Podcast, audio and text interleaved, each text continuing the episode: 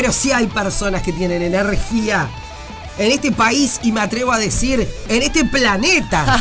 sí, señoras y señores, es nuestra queridísima Florencia Infante. Claro que sí, se aplaude ella misma y con la ayuda de la amiga. Claro, qué lindo tenerte acá. No, es un placer y agradezco siempre este espacio de nada, de difusión del laburo, que, es este uno, es un honor que, nos brinden esta posibilidad. Y hablo en plural porque acá hay mucha gente, eh, porque necesitamos los artistas, los, las, les artistas de estas instancias para que vengan a vernos, ¿verdad? Por supuesto, para que vayan a verlos.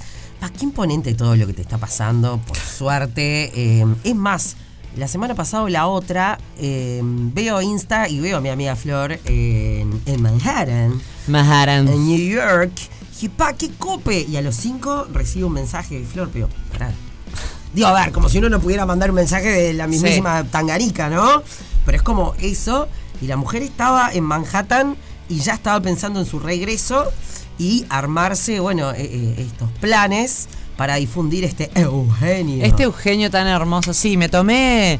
este ha sido un año. Porque yo, eh, perdón, estoy como me ha costado porque también estoy haciendo un vivo en mis redes, pero eh, este año me tomé como muy en serio esto de trabajar, más que otras veces, y claro, pasé de un proceso de carnaval que terminó un domingo a empezar en TV Ciudad un lunes, y en simultáneo de las dos cosas existió la máscara, y dije, no, yo en algún momento tengo que hacer un corte, se dio como una posibilidad eh, un poco ahí encubierta de trabajo, placer, eh, aprovechar todo eso y ponerlo a mi servicio en un viaje. Y dije, bueno, voy a viajar sola por primera vez en, mi vida o, en mi vida consciente, porque uno cuando es joven de repente hace estas locuras y no, no dimensiona como lo que implica de repente para una mujer de 40 años que es madre, que es su propia empresa, eh, irse de vacaciones cinco días sola. Y bueno, y la verdad que fue extremadamente emocionante y todo el equipo que me rodea sabía que me iba a tomar esos días y también estaban de acuerdo, porque uno hay que parar también a veces. Pero claro, Eugenio siguió caminando sin mí por, por mientras yo estaba tomándome unos días. Y bueno, y se, agotaron dos funciones, medio sin que yo hiciera nada. Pero dije, no, no, yo tengo que salir a promocionar este show porque además es un show nuevo. Y ahí fue creo que te mandé un mensaje desde la ciudad de Madonna. Claro, para. ¿Cómo estuvo eso de, yo nunca viajé sola ni, a la esquina. El primer día que llegué, este, yo tenía. Estaba en un hotel muy lindo y eh, no estaba como. Si, si, traspoláramos. Eh, Manhattan, Nueva York, a, Montevideo, no estaba en 18 de Ejido, pongámosle que estaba en 18 y Vázquez. Bien. Una cosa así, pero en el centro, pero no tanto.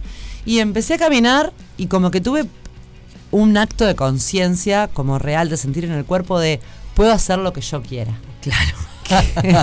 que, aquellas personas que habitamos este, diariamente en el formato que sea, la maternidad o la paternidad, sabemos que muchas veces, porque yo digo esto porque al ser separada tengo días sola, pero nunca es como que haces contacto con esa sensación de estoy sola. Siempre hay algo que está. Vos estás en la vuelta. Si sí, estás, en la, vuelta, estás ahí. Estamos todos en la vuelta.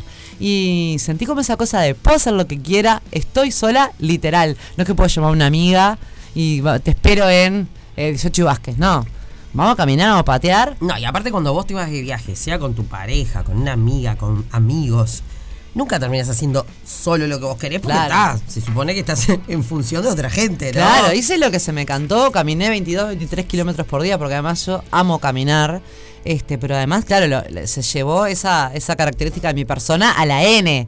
Porque es una ciudad extremadamente caminable, porque las calles están divididas por números para un lado y para el otro. Entonces esto dije, bueno, esto es para mí. Sí. Y, después me empecé a alargar con el inglés, que yo hablo inglés a los tumbos, pero entre tumbo y tumbo me fui haciendo comunicar y después empecé a agarrar confianza porque soy actriz. Entonces, al final ya era casi que que vivía ahí. Claro. Este, y me gustó mucho la experiencia, creo que fueron los días justos para no extrañar a nadie. Claro. Y ta, y bueno, y ya estoy acá en la máquina otra vez como si nada hubiera pasado. Claro, ya tengo todo el cuerpo tenso otra vez. Me imagino. los viajes abren mucho la cabeza. Y si uno está solo. Me emocionó mucho ver, eh, me pasó mucho negra en el viaje de que mujeres eh, se, se emocionaran a ver, yo también estoy haciendo este cuento porque tal vez por mi contexto, de donde yo vengo, esto no era una posibilidad.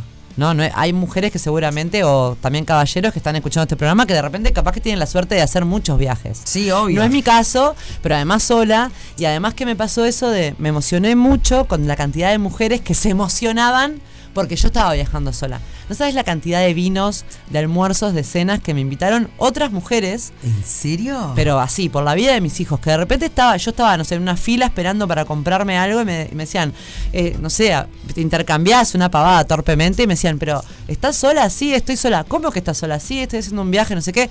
No, no, el vino te lo invito yo. De esas, muchas. De comidas enteras, muchas porque les, les, emociona como que hay alguien que lo pueda hacer. Yo decía, vos, pero no es tan valiente, no estoy haciendo algo, yo qué sé, no soy una enfermera que se fue al Congo a darle eh, agua a los chiquilines que... No, estoy paseando en Manhattan, pero igual, es como que por empatía genera una cosa de, me encantaría ser yo, te invito un vino. Es que está, a ver, como siempre digo, todo lo que a cada uno le pasa es de cada uno y obviamente si uno lo va a comparar eh, con cosas malas que pueden pasar, pero de verdad, eh, enfrentarse a la soledad con uno, aunque sea en un viaje en Nueva York, no, estar con uno es, re difícil. Es re difícil. Y, yo siempre admiré y admiro a, la gente que no espera por otro para hacer nada. Total. Y yo se lo decía a mi madre, le digo, no entiendo cómo esperé 40 años por, sí, entiendo, ¿por qué? Por razones económicas, por razones laborales, por razones de la, por la vida. Pero digo, ¿ahora? No, olvídate. No, ya está. Ya está. Despegaste. Cuando me escriben a mí mujeres, este, muchas veces me escriben mujeres diciéndome, no, porque quiero ir a verte, pero no sé si mi amiga. Le digo, venís sola. Claro. ¿Por qué tenés que esperar a una amiga? Sí, igual, si hago una, una comparación de tu vida, tu talento, tu carrera a este viaje, bueno, sos una mujer que ha viajado sola en este, ¿no? O sea, sos la primera mujer que llenó ese auditorio nacional del Sodre haciéndonos reír y sin, eh, sin chistes burdos, ah, sin chistes chotos, eh, sin, sin forzar la risa. ¿Me explico? o, la empatía o lo, que uno siente por vos. Sí, es, es, fue tan divino eso hacerlo dos veces. Este, estuve acá también hablando de eso contigo.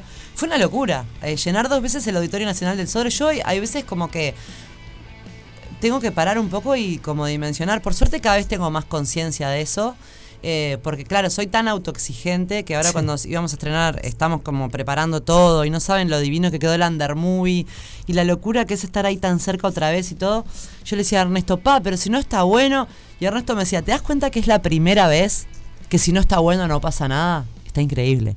Pero que si no está bueno no pasa nada. Y le digo, ¿sabes qué? Yo lo que sentí el último Sodre, que fue en, en marzo. Sí. ¿Marzo? Sí, en marzo de este año, que fue como esa cosa de te bancamos. Y obviamente hay mucha gente que no me conoce, y hay mucha gente que no le debe gustar lo que yo hago, pero siento que hay un montón de gente que me recontrabanca los trapos. Y eso es tan emocionante. Absolutamente. Tan emocionante, porque yo simplemente estoy haciendo en coherencia conmigo lo que yo creo que hay que hacer. Claro. Nunca me vendía el sistema en ese sentido de decir, bueno, todos hacen imitaciones, yo voy a imitar, o todos hacen personajes, yo voy a hacer. No sabes cómo me insistieron para que hiciera cosas que nunca quise hacer y que no hice. Eh, no, queremos que hagas esto, queremos. Y no, y no, y no, y no. Y, creo que haber sido tan contundente en mis no. Eh, me habilitaron unos sis que son gigantes. Pa, sí, ¿cómo Entonces, a decir tengo como una emoción con eso, porque date cuenta que yo voy a estrenar el sábado eh, y ya hay dos funciones, casi tres funciones agotadas. O sea eh, que nos quedan. Mira, esto es así. Nosotros dijimos, no sabemos qué va a pasar, porque nunca sabes qué va a pasar. Nadie tiene el caballo atado, la vaca atada, no sé cómo se dice, el coso atado. Algo atado. Algo atado. Entonces pusimos la función del 9 de septiembre a la venta en el Under Movie, que entran 120 personas, se agotó. Dijimos, bueno, pongamos otra. Pusimos la del 16 de septiembre, se agotó. Pusimos la del 23 de septiembre y al día de hoy, en este momento, quedan 10 lugares para esa función. Exacto. Me encantaría que se agote ahora. Ahora esta nota. Eh, y se va a agotar. Entonces, obviamente va a haber una función el 30, pero no sabemos. O sea, cada función es como si después, si de repente la del 30 no va a nadie o a mi mamá con sus amigas, hasta ahí llegamos. Siempre están eh, los amigos para, para, rellenar cualquier cosa.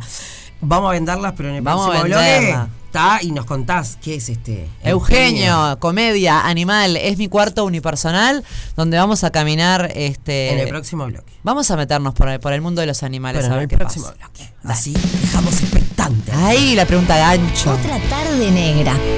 La tarde más negra de la radio.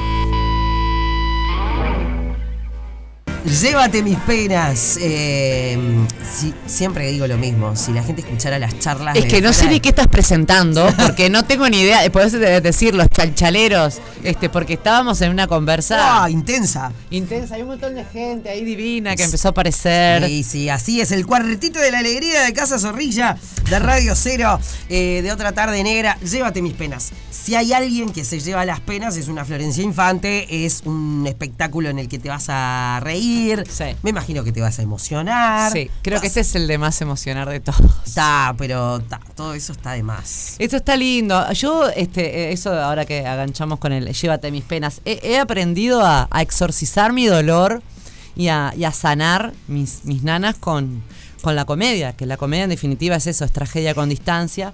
Entonces, eh, a lo largo de este, de este trayecto que yo vengo haciendo como comediante, eh, lo que aprendí a hacer es... em, bueno, a monetizar mi dolor, como dice mi terapeuta, pero además de verdad, como a ponerme a mí en el foco, de la- en el ojo de la tormenta, reírme de mí y por identificación creo que es que ríen y sanan los demás. Claro. Entonces eso termina siendo extremadamente sanador, porque no es que solo yo puedo eh, poner, sanar y reparar eh, viendo el patetismo de mis problemas, sino que cuando me vuelve eh, del público también, porque mis, mis problemas, mis males, mis risas, mis dolores, mis llantos no, no están tan alejados y diferentes a, a lo- a los del el promedio de la gente que me rodea, y me vuelve también un- un- algo reparado de otro, de otra, es como que se sana dos veces. No sé cómo explicártelo. Sí, Entonces, sí.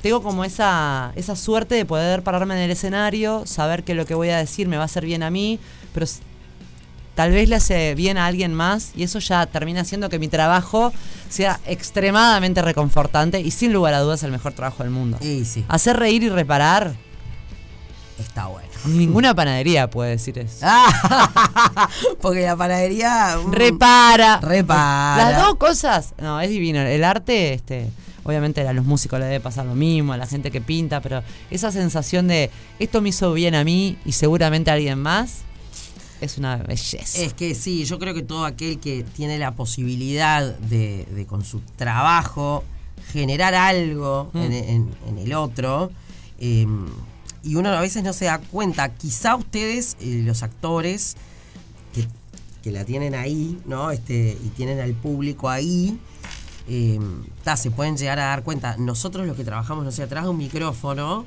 es como Sí. que... no- Claro, ¿a quién estás acompañando ahora? Capaz que estás acompañando a alguien que está pasando un momento resarpado de la vida y, y hoy que, que llueve que, y te está escuchando a vos y vos sos la persona que le está haciendo bien al corazón. Eso es un montón. Eso es, no sé, los cuentos que te hace la gente, o sea, a lo largo de, de mi ¿En carrera. qué lugar no de sé, Uruguay están?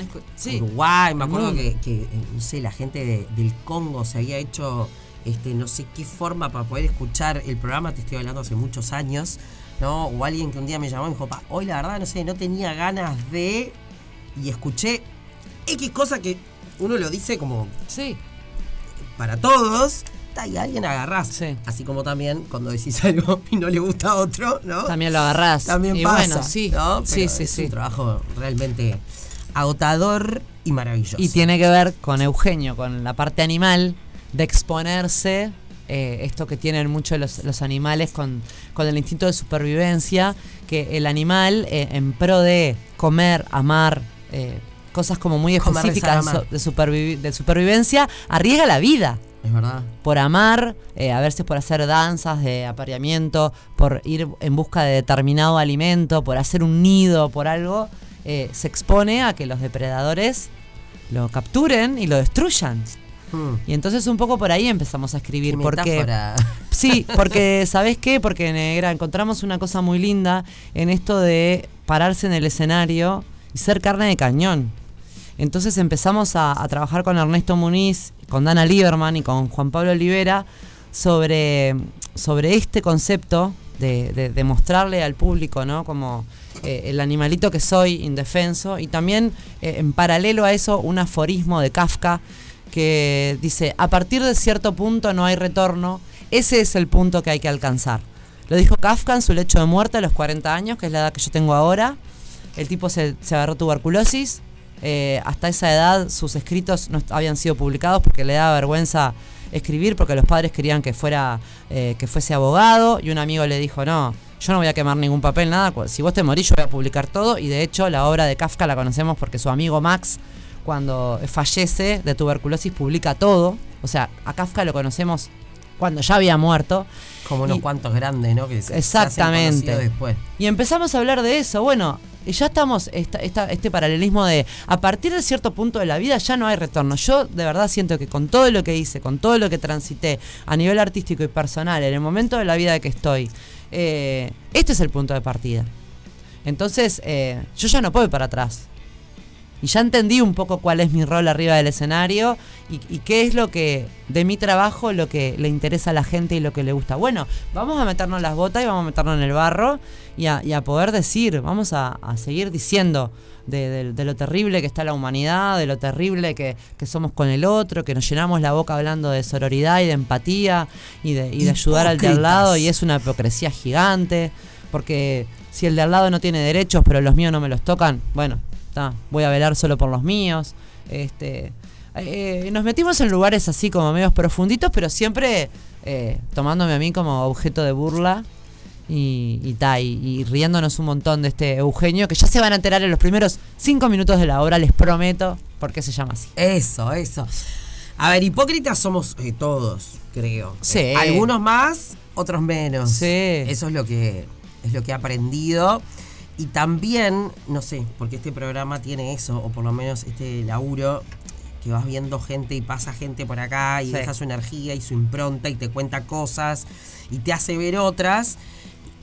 Y estamos como en un punto en el que muchas veces decimos, fa, este mundo en el que estamos, este mundo de mierda, este no sé qué, que también tiene cosas maravillosas. Sí, por supuesto. ¿No? Este, tiene cosas alucinantes y que nos hacen seguir para adelante y que, y que nos ayudan a abrir la cabeza y no sé, y lo que son las redes sociales y lo que es internet y lo que es no sé qué, que es una miércoles por un lado, pero a la vez está alucinante.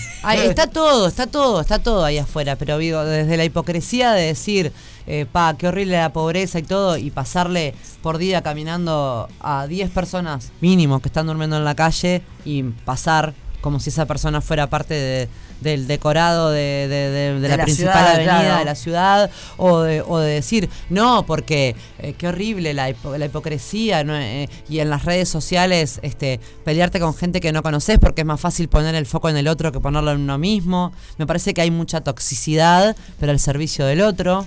Y también eh, en el extremo, mucha toxicidad con nosotros mismos. Somos muy crueles con nosotros mismos.